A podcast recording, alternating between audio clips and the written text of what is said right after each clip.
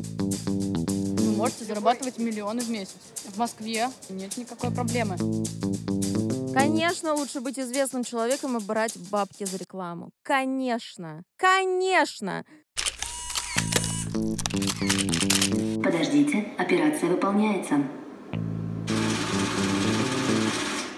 Заберите деньги.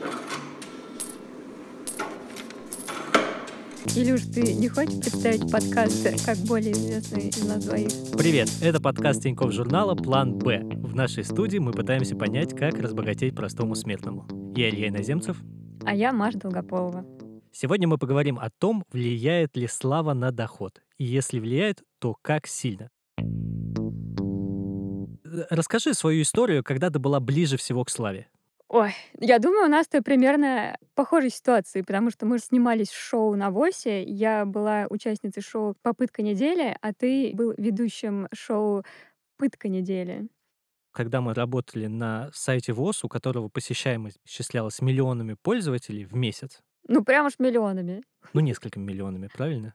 Не, не, скорее сотнями тысяч. Сотнями тысяч пользователей в месяц мы ощущали себя известными в некоторой мере. Ты знаешь, мне до сих пор раз э, в несколько месяцев приходят какие-то сообщения о том, что люди почему-то про меня вспоминают. Сейчас я тебе даже зачитаю. Вот мне вот пришло в ноябре.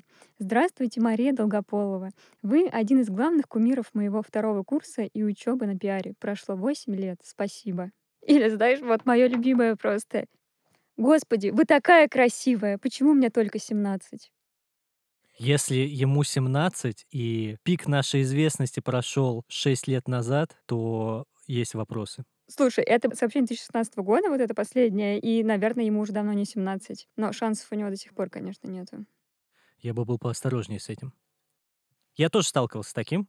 Я работал в венчурном фонде «Фанкубатор», сейчас работаю в инвестиционном отделении «Газпром Медиа», и периодически люди, с которыми я общаюсь, эти люди мне иногда пишут, «А, так ты же тот самый Илья Иноземцев, который делал видео, как вы едите корицу, или как э, тебя мучают пыткой с водой, или вы там татуировки набивали». Блин, возможно, это тебе мешает э, в работе, потому что там даже с голой жопой появлялся, насколько я помню.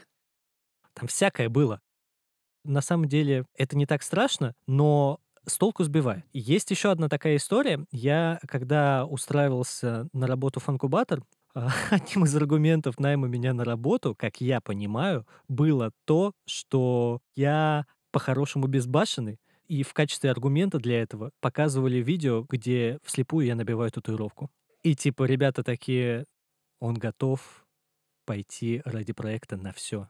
Это показывает лояльность человека. Ты знаешь, я тоже сталкивалась с ситуацией, когда я просто делаю свою какую-то работу. Я ищу модератор на сайт. Абсолютно начальная позиция. И там всегда есть какая-нибудь у кого-нибудь приписочка. Если это читает сама Маша Долгополова, то... И я такая, «М, вроде и приятно, а вроде как-то и странно. Слушай, как-то мы, конечно, на себя вот обращаем вот это внимание, попахивает нарциссизмом. Но, Абсолютно. Но давай все-таки попробуем вспомнить истории о том, как это вот в реальности выражалось. Потому что написать-то может каждый. У меня был случай, восприятие известности, оно все-таки лучше всего просматривается со стороны третьего лица. Первое свидание с моей женой состоялось в виде похода на музыкальный фестиваль. И вот мы стоим на фестивале с моей будущей женой. В какой-то момент подходит, ну, несколько человек.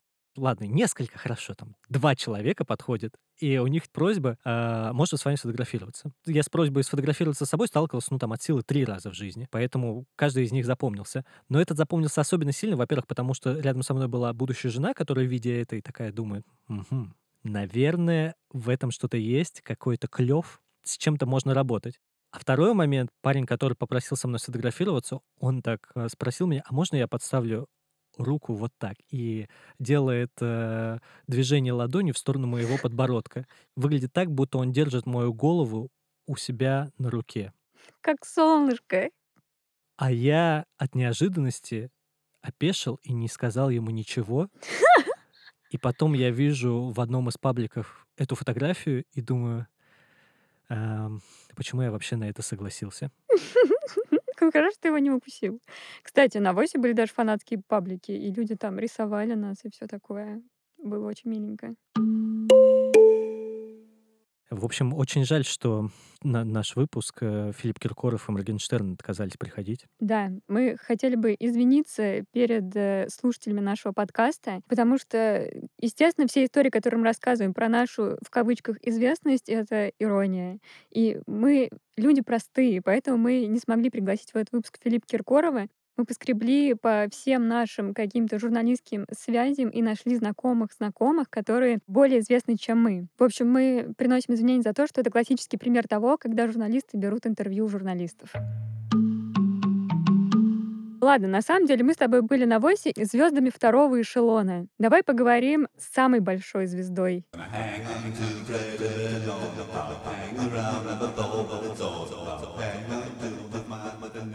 Я себя считаю не очень известным.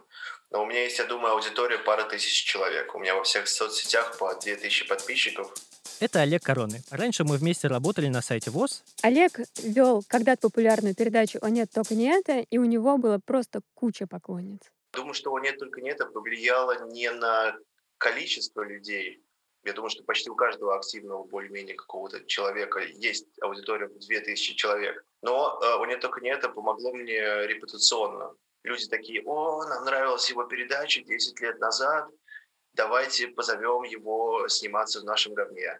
Это давало мне какое-то маленькое количество бонусов, типа я могу сидеть в баре и мне бесплатно нальют, или мне предложат какую-то работу. Из недостатков, конечно, часто случается, что если ты приходишь на какое-то более-менее массовое, но при этом одновременно с этим какое-то внутритусовочное мероприятие, то рано или поздно ты найдешь себя в компании кучи незнакомых людей, которые пытаются рассказать тебе что-то чрезвычайно важное. Но сейчас этого стало меньше, так что все супер. Конечно, наверное, у меня больше предложений, чем может быть у человека в моем статусе, просто из-за того, что у людей есть какие-то теплые воспоминания, связанные со мной. И периодически прилетают странные предложения, но, понимаешь, как бы тоже известность. Люди предлагают снимать что-то типа «О, нет, только не это». Я такой сразу говорю «О, нет, спасибо». Просто не хочется делать то же самое, что мы делали тогда. Это бессмысленно. Никогда в жизни не вел корпоратив. Мне предлагали один раз в рекламном агентстве лет семь назад. Я подумал и сказал нет. Я не тамада, у меня нету 20 анекдотов и тостов. Я даже за семейным застольем в основном скипаю тост, потому что мои тосты лаконичные, типа «С днем рождения, будь здоров, э, я люблю тебя». Не, конечно, были великие времена, когда мы снимали новогодние ролики для банка открытия. Мы приходили в банк каждый Новый год, ходили по топ-менеджменту, одевали их в костюмы женщины-кошки или принцессы Леи. И один раз нас позвали на корпоратив, но мы на корпоративе очень сильно напились и курили сигары, и в итоге нас больше на корпоративы не звали. Просто у меня есть одна большая проблема. Когда я не был фрилансером, все время получал одну и ту же зарплату. Мне ее повышали максимум тысяч на 5 на 10. Я тогда еще совсем э, как бы не ценил себя и, и, не понимал, что э, нужно самому просить деньги. Вообще мой главный совет людям, не бойтесь сами просить деньги, потому что если вы соглашаетесь на какую-то работу и чувствуете, что вам не доплачивают, то вы от этого саму работу будете делать довольно плохо, будете все время чувствовать, что как бы себя каким-то уязвленным, какой-то комплекс э, психологических проблем у вас будет, который будет в том числе мешать делать эту работу классно. Наверное, чтобы стать фрилансером, все-таки нужно иметь какой-то бэкграунд, потому что если бы у меня не было бэкграунда Арзамаса и ВОСа, то, конечно, никто бы меня никуда бы и не звал. То есть я могу себе позволить быть фрилансером, просто потому что я могу рассчитывать на то, что за, за эти годы я накопил какую-то репутацию, на какое-то количество знакомств, и что меня будут куда-то звать. А, естественно, жизнь фрилансера, как нетрудно догадаться, супер нестабильная. В какой-то месяц я могу заработать 1200-300, в какой-то месяц я могу заработать ноль. Тут я уже сам просто решаю, что мне делать. Брать мне какой-нибудь проект, который принесет мне много денег, но при этом мой мозг будет э, э, тупым клиентом, либо написать какой-нибудь э, текст про кино для сайта Арзамас, который я буду писать натурально месяц и получу за это 6 тысяч рублей. Если вы беретесь за плохую работу, просите как можно больше денег. Это будет вам, э, вас подбадривать. Людям, которые действительно сильно известны, им мне кажется, значительно проще, потому что очень много разных э, всяких предложений. Реклама в Инстаграме, посещение мероприятий за деньги. То есть буквально я знаю то, что некоторые актеры там, или актрисы просто приходят на мероприятие, им за это отваливают деньги. Для меня наибольшим шоком стал тот факт, то, что Олег зарабатывал столько же, столько и я на сайте ВОЗ. Потому что, в моем понимании, мы с Олегом различались сильно в популярности, если ее можно было бы измерить. Но при этом, как бы заработок Олега был точно такой же, как у меня. Хотя мне казалось, что он должен получать больше. Я зарабатывала немножко больше Олега, потому что уже тогда была маленьким руководителем, прости господи. А я об этом знаю. И ничего поэтому не говорил, ждал, когда ты сама признаешься. И руководила немножко Олега, ну точнее, это выглядело так. Олег, когда ты отдашь видео? Нет, это выглядело как э, учительница в школе пытается образумить э, какого-то обаятельного двоечника. Лучше бы ты сказал, обаятельная учительница пытается образумить двоечника. Я говорю, весь выпуск посвящен нарциссизму.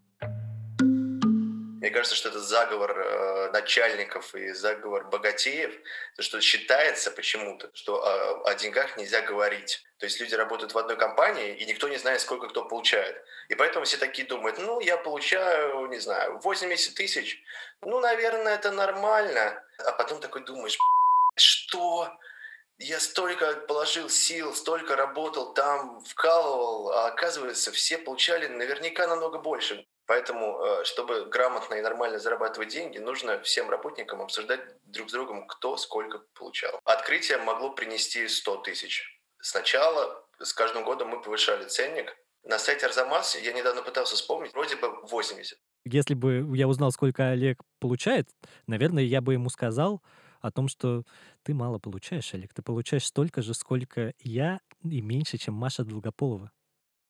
Мне кажется, это очень крутая мысль. Люди должны понимать, кто сколько зарабатывает, чтобы понимать, что я буду работать лучше, и у меня будет столько. А вот эта позиция какой-то скрытости, и что сейчас мы тут по-тихому с вами договоримся, вот это, мне кажется, абсолютно какая-то вредная штука, и надо от этого убегать, и круто, что Олег про это сказал. В целом, я думаю, если бы он хотел и занимался вот этим вот развитием личного бренда, то, наверное, у Олега сейчас было бы все абсолютно прекрасно.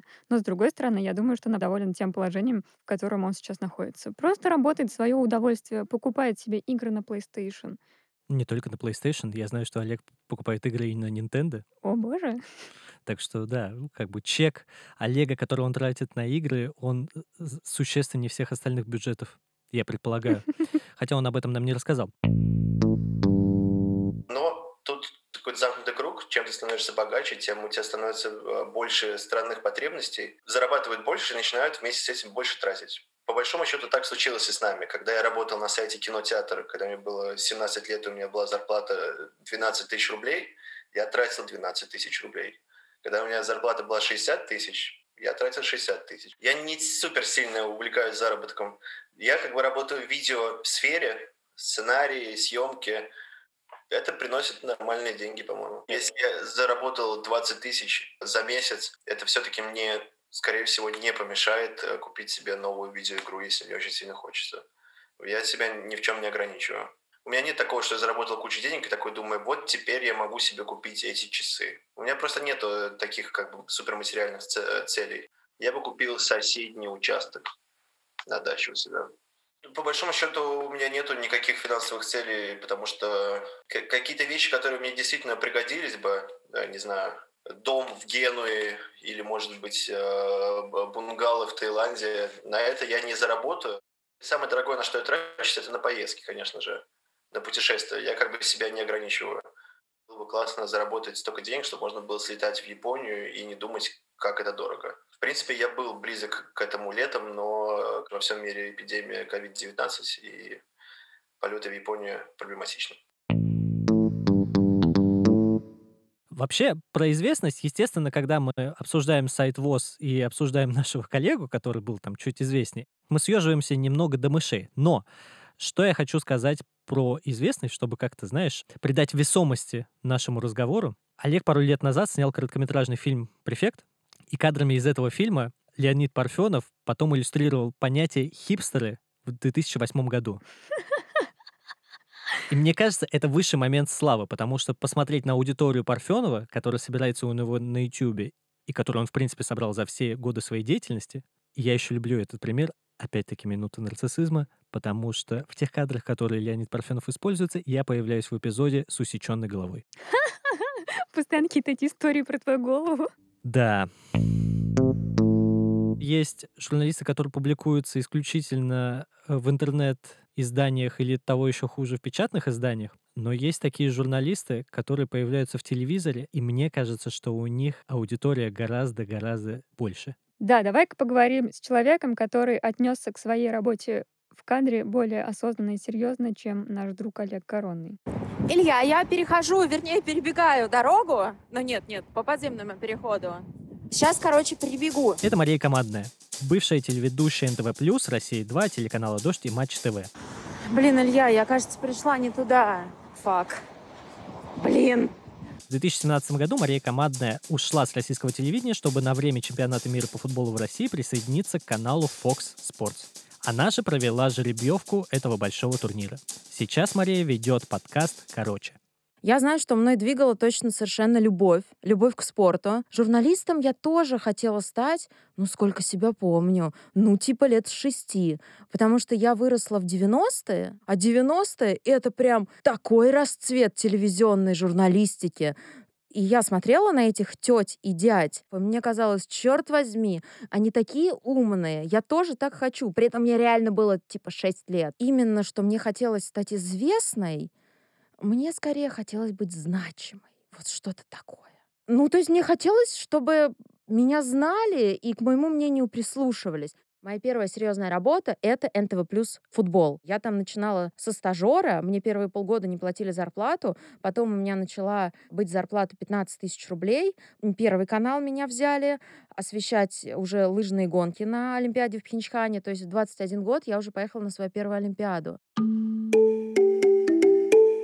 Я ушла с Первого канала, потому что это как раз совершенно не соответствовало моим амбициям. Потом случилась «Россия-2», а «Россия-2» решила, Дима Медников решил, довольно большой телевизионный руководитель, очень жалко, что его сейчас нет на телеке, на ВГТРК, вот, но тем не менее он тогда революционное вообще решение принял, потому что а, одна девчонка, значит, ей там чуть-чуть 20 лет исполнилось, вторая девчонка постарше, но тем не менее вот двух девчонок он посадил в студию, в огромную студию с большим количеством массовки, 300 человек, по-моему, у нас было массовки, и мы брали интервью там у Роберта Карлоса, у Евгения Малкина, у Андрея Кириленко, Кириленко. Это было очень круто. Но я оттуда ушла, потому что у меня случился конфликт с моей партнершей, и я пошла на телеканал «Дождь», который тогда очень мало кто видел. Но я настолько в него верила, мне там настолько было круто, мне было там настолько интересно. Я думаю, что, наверное, не считая Fox Sports, это было самое крутое место, где я когда-либо работала.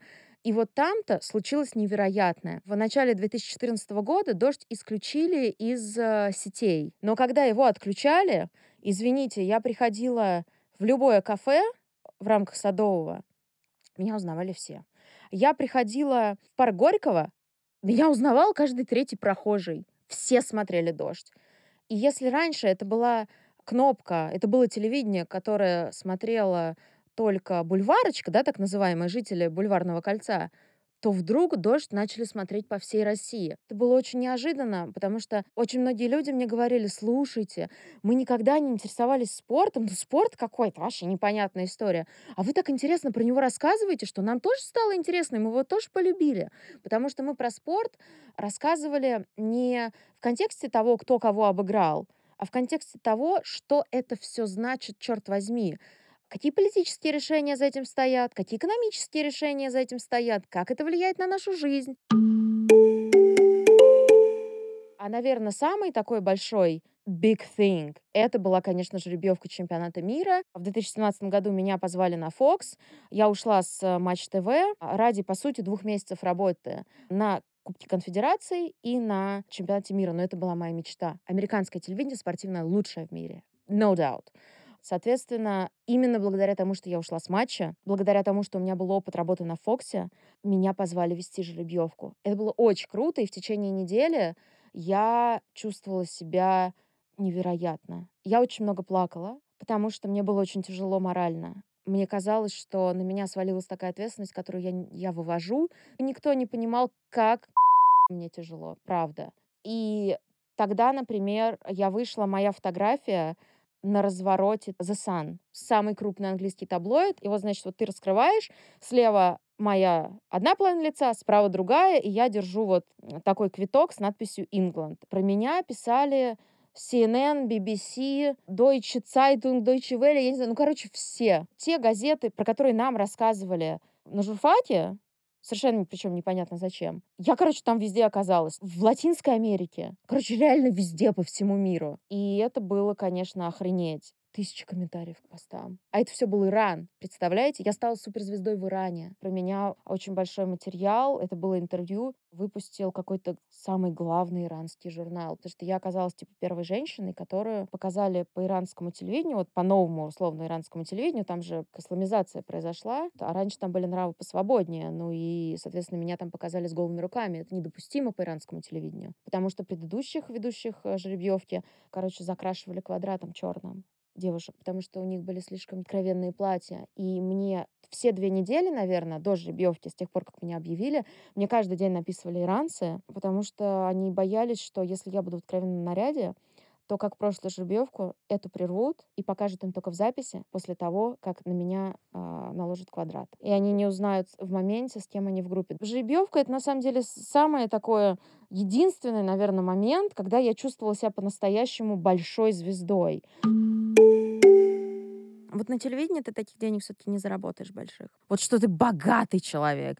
Хотя я думаю, что Леонид Парфенов и Владимир Познер богатые люди. Короче, когда ты телеведущий, ты все деньги зарабатываешь не на телевидении. Тут должен сидеть Дмитрий Губерниев, который берет за свои мероприятия от миллиона рублей. И он, естественно, их берет, потому что он известный.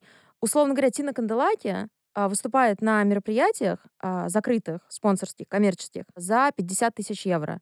У Леонида Парфенова такие же цены. Это открытая информация. Я беру скромнее. 450 тысяч рублей. Ну, как бы, это огромные деньги для многих людей. Топ-менеджеры столько не получают за час работы. В прошлом году, ну, условно, за лето я заработала денег, на которые я могла жить целый год из-за мероприятий, благодаря им. Конечно, лучше быть известным человеком и брать бабки за рекламу. Конечно! Конечно! Или там провести мероприятие. 300 тысяч рублей, например, да? Ребят, Сколько нужно работать, чтобы тебе заплатили 300 тысяч рублей? Да чтобы заработать 300 тысяч рублей, нужно пахать день и ночь. Это большие реально деньги для Москвы. Но, но при этом я вот смотрю на блогеров. Я просто не блогер, я правда журналист. Я вообще про другое. Мне тут сказали, что у Оксаны Самойловой пост в Инстаграме стоит 7 миллионов рублей. Один пост. Вот это большущие деньги. Это космические деньги. Вот они, они богачи все, блогеры. Я думаю, что если бы Олег Коронный послушал бы рассказ Маши, то, возможно, он не так сильно бы гнушался корпоративов, и, возможно, вот тогда, в 2013 году, не отказал бы им, и сейчас все совсем у него иначе было. Он просто бы тогда бы заработал, и сейчас сидел бы и целыми сутками играл. С одной стороны, конечно, меня потрясли вот эти суммы. Ну, то есть полмиллиона за час работы, но это же просто невероятно, при том, что Маша сама говорит, что она не то чтобы прям уж суперизвестная, и пик ее славы прошел. И я, конечно, начинаю понимать, почему нам не удалось заманить по-настоящему известных людей в этот выпуск, потому что за час э, разговора с нами, наверное, они бы просто потеряли миллионы рублей. А мы за интервью не платим, естественно. Кстати, хороший момент. Нужно оценивать свое время, Короче, сколько стоит час твоего времени? Вот я применяю такой подход все время к расчету поездки на такси. Я вот предполагаю, ага, мне ехать полчаса, такси, там, допустим, на пике, вот оно стоит, ну, там, 600 рублей. И я такой прикидываю, окей, эти 600 рублей вот в те полчаса, они каким-то образом окупятся следующим получасом, который я проведу в работе, или нет? И исходя из этого, складывается какая-то картинка, можешь ли ты позволить себе полчаса на такси за 600 рублей, или же тебе, допустим, придется поработать, или же лучше, на самом деле, проехаться общественным транспортом. В общем, эта установка, она всегда существует в моей голове, и она на примере вот знаменитость, с которыми общались, она очень ярко проявляется. Ты должен знать, сколько стоит час твоего времени, ты должен его оценивать, и ты должен его продавать. Способ заработать на своей славе именно как раз в том, что доступ к большей аудитории повышает твою стоимость. Тот час, о котором говорит Мария, то, что он стоит больше, чем топ-менеджеры зарабатывают, надо понимать, что это час активной деятельности. То есть деятельность тамады в течение часа, она существенно отличается от деятельности в течение часа над тем, чтобы собрать таблицу в Excel чаще всего. Потому что... Да, топ-менеджер сидит и прям пукает просто. Нет, нет, я к тому, что ты более активен же, ну, в этот час. Я здесь не пытаюсь сравнивать и оценивать какую-то э, мозговую деятельность, но, по-моему, это же правда так. Тебе нужно вовлекать других людей в свои активности, каким-то образом их заражать. Ты на это тратишь гораздо больше ресурсов, чем когда ты э, сам один с собой и ноутбуком сидишь и что-то придумываешь. Мне кажется, так. Я вспоминаю свой последний месяц, два, три на работе, и мне кажется, я 8 9-10 часов в день работаю, как на корпоративе, понимаешь? Ну, это да, это издержки какого-то горячего периода. Но мы же тоже понимаем, когда Мария говорит о корпоративе за 500 тысяч, то это корпоратив, который случается не каждый день, не каждую неделю. Меня здесь, знаешь, что смущает? Что, видимо, для того, чтобы к тебе такие предложения поступали, нужно постоянно себя как-то продавать, что ли, и постоянно о себе напоминать. И вот эта мысль мне не очень комфортна. Ну, то есть я не веду никакие свои соцсети практически, и очень мало общаюсь с людьми, и мне кажется, на меня бы это очень сильно давило. Ну, типа, я не напишу какой-то пост раз в два дня, и про меня начнут забывать, и я больше не смогу проводить такие дорогие мероприятия, и начну их проводить там на 100 тысяч меньше. Но, с другой стороны, я до сих пор не уверена, что вот тот стиль жизни, о котором нам рассказывают наши герои, он мне подходит.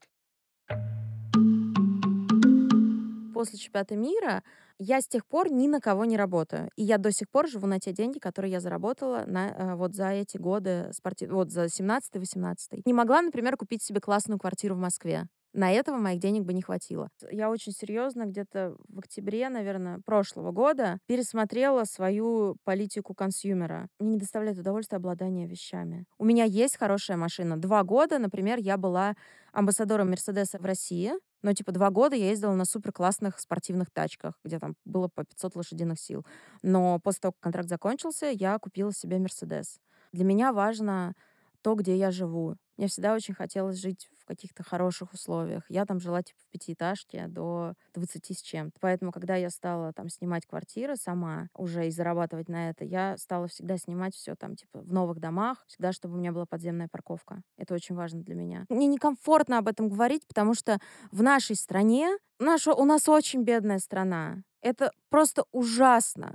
Она очень бедная, к сожалению. Мне бы очень хотелось, чтобы у нас был высший уровень жизни. Я очень счастлива, что вот тот уровень жизни, который я всегда хотела, о котором я мечтала, будучи а, ребенком, он у меня появился. И он у меня появился, наверное, года вот с 2015 я уже могла условно не отказывать себе ни в чем. Вот, богатство, я не знаю, но, наверное, богатство — это когда ты можешь большие деньги позволить себе тратить на благотворительность. Мне бы хотелось зарабатывать больше, чтобы тратить большие деньги на благотворительность. Вот что я скажу. Это правда так. И я об этом думала, честно скажу, вчера, я об этом думала сегодня.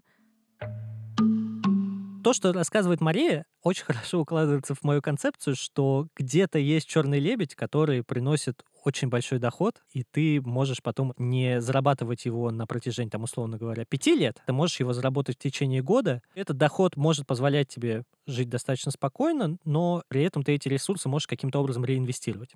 Да, и то, что она рассказывает, вот таким черным лебедем стал чемпионат мира по футболу 2018 года. И тот факт, то, что она не побоялась релацироваться в некоторой степени, хотя, конечно, она всю работу проводила в России, по большому-то счету, эта релокация в купе с тем, что происходил чемпионат мира, вот эти вот как бы два фактора, они слились в то, что ну, она заработала тот доход, который ну, невозможно, в принципе, в других вещах охватить.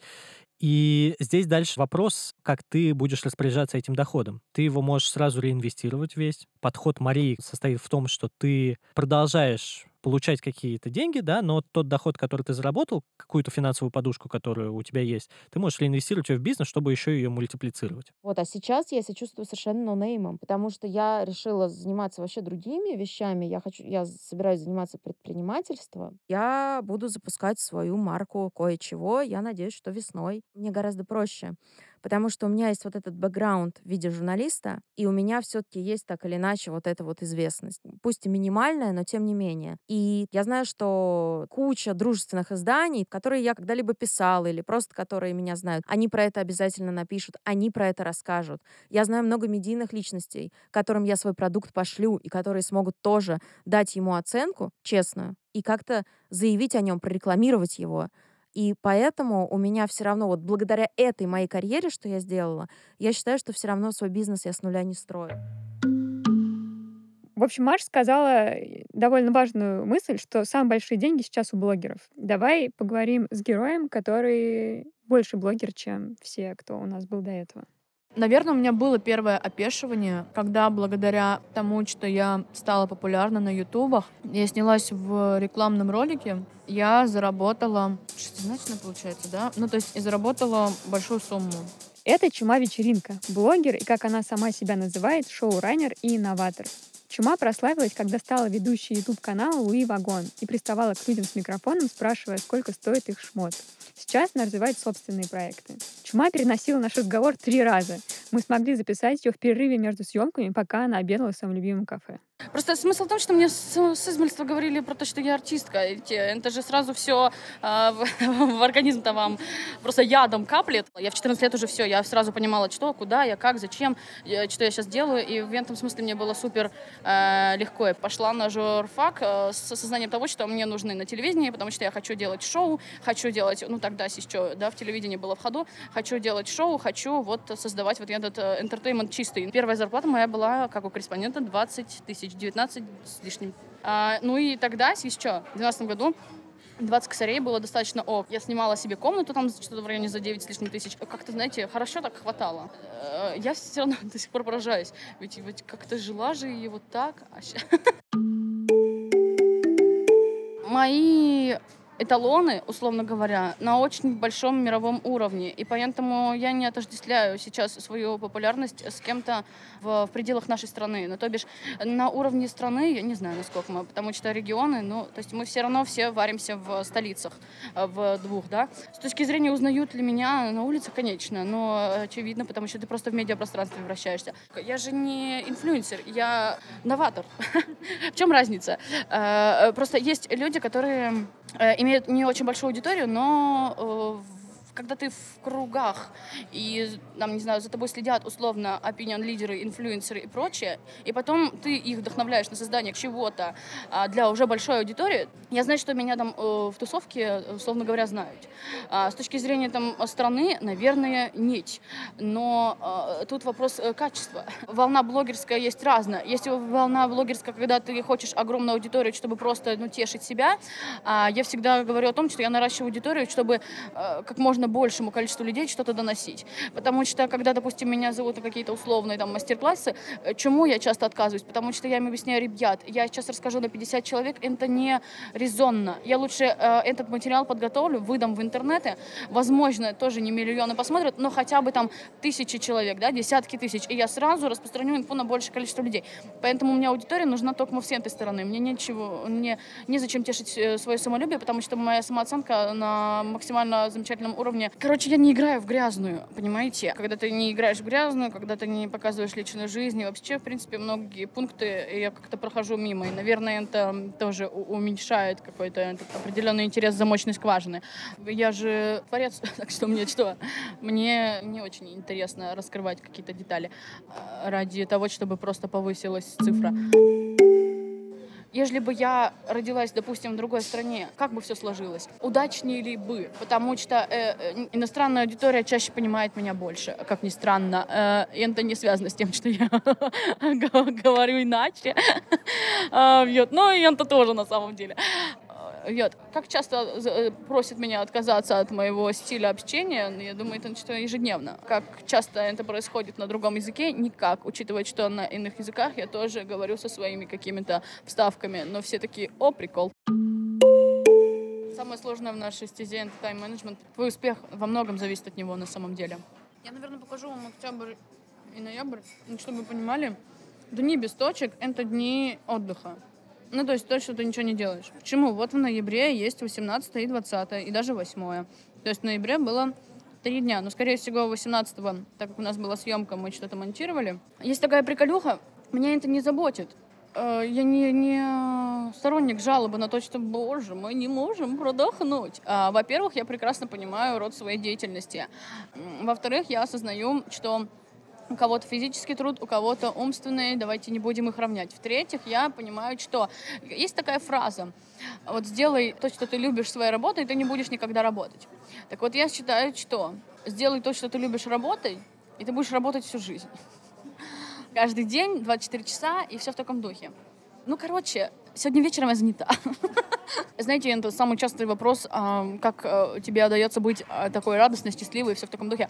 Так я просто не показываю э, моменты, когда я не радостная, потому что мы же артисты. Я не блогер, который показывает просто весь там свой, как это называется, лайфстайл, да, или жизнь просто, когда ты полностью это. Я прихожу, я радую вас, э, все. Это моя задача, и моя, условно, даже можно, можете называть это миссией, но просто для меня это, правда, миссия. У меня нет задачи показать вам, что сегодня, там, условно говоря, я разбита, э, подавлена. Вот это все. Э, у меня спрашивали, там, как ты, если у тебя что-то какая-то грусть, я говорю, что я уезжаю на море, э, ну вот на белое. Просто чтобы все осознали, да, уровень. Ты просто приезжаешь на север и все. У всех свои, короче, такие паттерны, не знаю, а, крючочки восстановления э, сил и прочее. Дело не в том, что я не хочу быть с вами откровенной, э, мои дорогие ребята, кильчики и палтусики. Дело в том, что э, я хочу, чтобы вы были счастливы. Я не хочу, чтобы вы, находясь в каком-то, не знаю, сегодня грустном состоянии, еще больше уходили в какую-то, увидя там, что кто-то тоже в интернете сидит, вам и ноет. Моя задача, и я обожаю обожаю, когда мне пишут, вот сегодня я там, что-то у меня было там грустное, а я посмотрел вот это, и все, и сразу забрезжил свет, и все в таком духе. Это вообще задача артиста. И ты со всей э, счастьем, с радостью э, готов вот этим всем делиться. Ты лечишь душеньки, в общем. Бьет.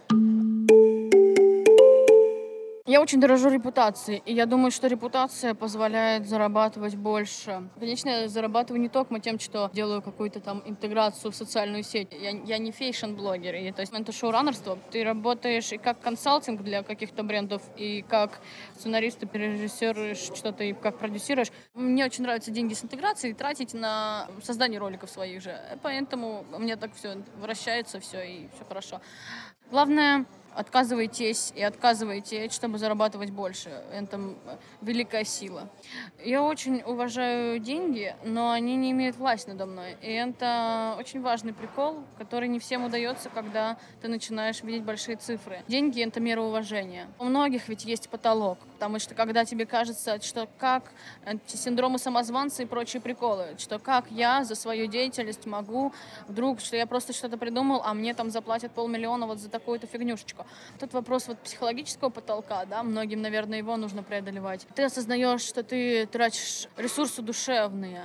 Мне не очень интересно, чтобы, знаете, э, купить квартиру и сесть в ней. Ну вот какой-то, не знаю, в Москве, допустим. Потому что я же не знаю, где я буду через пять лет.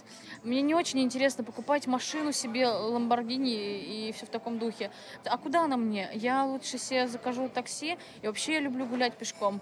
Для меня богатство не цифры, которые вот у меня на счетах-то, понимаете, а какая-то культурная чистота, но чистота сейчас неправильное слово. Вот я обожаю, конечно, когда Есенин, по-моему, Есенин, да, говорил, что у нас не хватает слов в русском языке. Это правда, очень мерзотно. Прям, ну, нет, нет таких э, существительных. Не могу же я сейчас прям придумать, никто не поймет. И деньги есть, а я их не очень-то на себя и трачу. Я аскет. Я не храню долго гардеробы, я очень много отдаю вещей, вот стремлюсь как-то к освобождению. Я не захламляю жизнь, понимаете? Это же тоже мышление определенное. Конечно, оно меняется. Вы должны понимать, что я, э, когда мне было 18, получается, у меня был период, когда в день я тратила 50 рублей. Было так, что я там ела гречу, и мне э, сказали, супер, вообще э, такой лайфхак, покупаешь сырок плавленый, очень дешевый, крошишь в гречу э, и представляешь, что это мясо. Понимаете? А сейчас вот э, я там размышляю, да, как-то о миллионах наверное, вот все эти этапы твоего становления и позволяют тебе сказать, что богатство не в деньгах. Не потому, что они у тебя есть, а потому что ты ценность всегда видишь в другом. И, возможно, потому что я уважаю деньги как меру, они, наверное, тоже уважают меня. Мы не любовники, мы товарищи с деньгами. У меня нет спонтанных покупок, которые а, сделаны просто ради того, чтобы выгнать большую сумму денег, потому что я развитая девочка, понимаете, какая штука. Даже когда я отрываю какой-то винтаж, а, так как я ищейка, да, я в год жабачки родилась, то я даже винтаж э, какой-то найду так, чтобы выгодно его взять, понимаете? У нас неправильно воспринимают экономию. У нас экономия — это ты ужимаешь себя, да, очень часто. Ты не позволяешь себе радоваться. Найн, экономия крута, если ты умеешь найти то, что тебе нравится, по цене, которая тебе тоже нравится. А, вопрос в том, что э, когда ты видишь, все, мне нравится там, условно говоря, янта сумка за 200 тысяч, я не хочу ничего другого, она вот моя там мечта ну, мой Китюськин, а, но если мы говорим все-таки о плоских, да, всяких таких вещах, а, пожалуйста, поищи, там, кто-то ее, возможно, продает, кто-то еще там где-то как-то не может от нее избавиться, еще что-то. Ну, то есть, откуда в тебе вообще это дичь вообще? Как это все, как в тебе это зародилось? Что тебе проблемы с родителями? Понимаете, которые вот не, не донесли это все. Все можно найти по стоимости, которая тебя устраивает. Блин, это, ребят, капитал. Hello, э, э, читали? Есть вынужденные покупки. Э, у меня есть телефон. А перед выездом в Петербург на съемке он внезапно ломается. За два часа до выезда. А это как раз там буквально день после релиза основного такого, то, что у нас вышло сейчас на эти, в народ, короче, телефона. Ну, вы поняли, про какой я. Бьет. И из-за того, что ты находишься в тусовке, ты можешь набрать своим там человечкам, у которых есть бэкдоры, и тебе доставят все и сделают прямо к Сапсану, условно говоря. Ну, то есть вот это, знаете, как сервис. Вот это, наверное, вынужденная штука. Э, ты понимаешь, что ты сейчас без телефона не сможешь, нет смысла тратиться, покупать какую-то модель дешевле, временную, надо сразу покупать то, чем ты там дальше будешь работать, с чем ты будешь фильмы снимать, условно говоря. Самые большие суммы я трачу, наверное, на контент. Там действительно большие, очень сильно крупные. Я на три минуты ролика э, потратила 250, но мы потом посчитали, 300 тысяч ты тратишь на три минуты, то есть за одну минуту 100 тысяч у тебя уходит. Понимаете, я никогда не пойму людей, которые живут на ипотеку. Я понимаю вас, ребята. Я считаю просто, что пока у меня нет какой-то там семьи, и пока я не завела белок летяг, а я их заведу, Белка летяга, ребята, это лучшее, что вообще случится может со мной. У меня есть представление об окнах в пол обязательно, о белках, летягах и прочее. Но одной мне это не нужно. Мне там есть что весь прикол. Пока я одна, мне достаточно э, жить в центре и все. Чума очень хорошо понимает, сколько стоит ее время, и каждый раз вот она как оценивает, выгодно ли в чем-то участвовать или нет. Мне кажется, участвуя у нас, ей это не очень выгодно. Поэтому мы разговаривали с ней, пока она жевала. Иногда цифра складывается, что ты отказал другим, чтобы быть с ними. И в цифре заложено твой отказ работать с другими, чтобы быть с этими. Вы хотите цифры? Если э, миллионы у креаторов, э, у которых нет миллионов в подписчиках, очевидно, есть. В рублях ли это? Ну, ребята, дайте мне поесть. Но мне очень понравилось, что она настолько по-деловому и как-то легко относится к деньгам. Она вообще в этом не переживает. И она знает, что если она будет продолжать в том же духе, у нее все будет классно. Да, во-первых, у нее классные ориентиры. Во-вторых, у Чумы, на мой взгляд, очень хорошо развитый канал дистрибуции. У нее есть э, достаточно популярный Инстаграм, у нее очень популярный YouTube канал, на котором она начала свою карьеру, что позволило ей перетянуть аудиторию в отдельный бренд. Диверсификация. Да, или мультиканальность нам кажется, что будто бы аудитория в разных каналах, она более-менее одинаковая для одного и того же человека. Это вообще не так. И нужно дотягиваться вот до всех этих слоев аудитории через разные каналы. У Чумы есть собственный ТикТок. Это же тоже доступ к новой аудитории, которая младше, но которая гораздо активнее следит за теми трендами, которые в 2020 вообще появляются. И это же тоже важная вещь. Чтобы прославиться, тебе нужно стучаться, ну, там, в очень много дверей. В какой-то из них, скорее всего, у тебя будет больше рост, ты лучше будешь свою аудиторию понимать, и ты сможешь лучше монетизировать свою славу. Тот вопрос, который нас интересует больше всего. Знаешь, что я еще заметила? Что и Коронный, и Маша, и Чума, они как-то немножко мнутся и ходят вокруг да около, как будто в блогерстве есть место для сделки с совестью, или это как будто немножко такие грязноватые, что ли, деньги.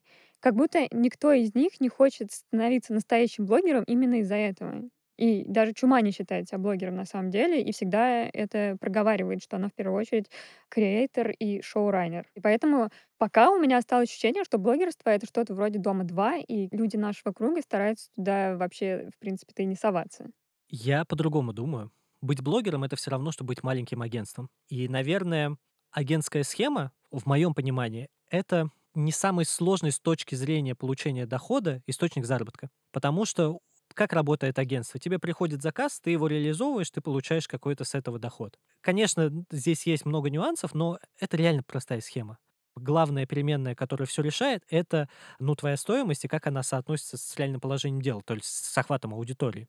С другими видами деятельности чуть сложнее всегда. Если ты выполняешь какую-то работу подряд, тебе нужно договориться о техническом задании, тебе нужно там выполнить эту работу, потом как-то это все обсудить. Это другой подход совершенно. Может быть, с этим связано такое неприятие, потому что это простая схема. Как это выглядит на бумаге? Тебе нужно набрать аудиторию, дальше к тебе, скорее всего, тебя заметят рекламодатели, потому что они видят э, изменения на рынке, они принесут тебе деньги.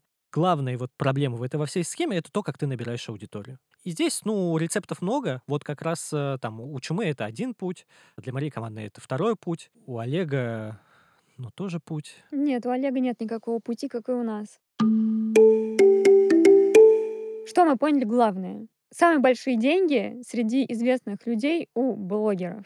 Поэтому я думаю, что нам нужно, наверное, будет сделать спецвыпуск про истинных блогеров, потому что явно этот выпуск э, не до конца раскрывает эту тему. Поэтому, дорогие слушатели, если вы тот самый блогер, который зарабатывает миллионы, напишите нам. Мы очень хотим с вами поговорить.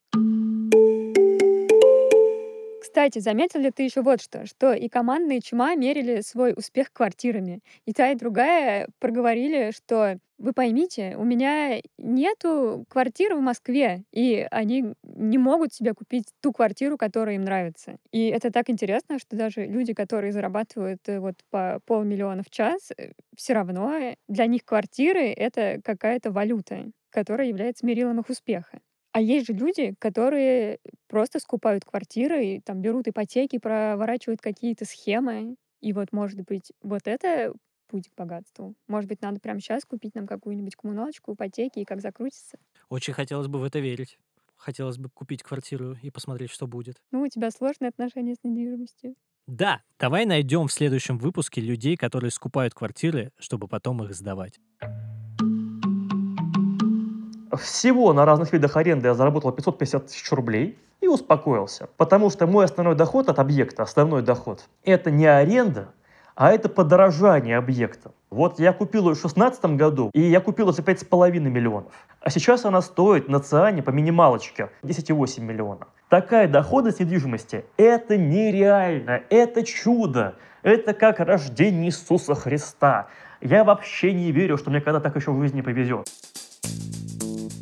Это был подкаст Тинькофф журнала «План Б». Я Илья Иноземцев. А я Маша Долгополова. Подписывайтесь на нас на всех подкаст-платформах, ставьте нам лайки и пишите комментарии под выпуском. Пока. Рантье. Я прям представляю себя. Через 10 лет Мария Долгополова рантье.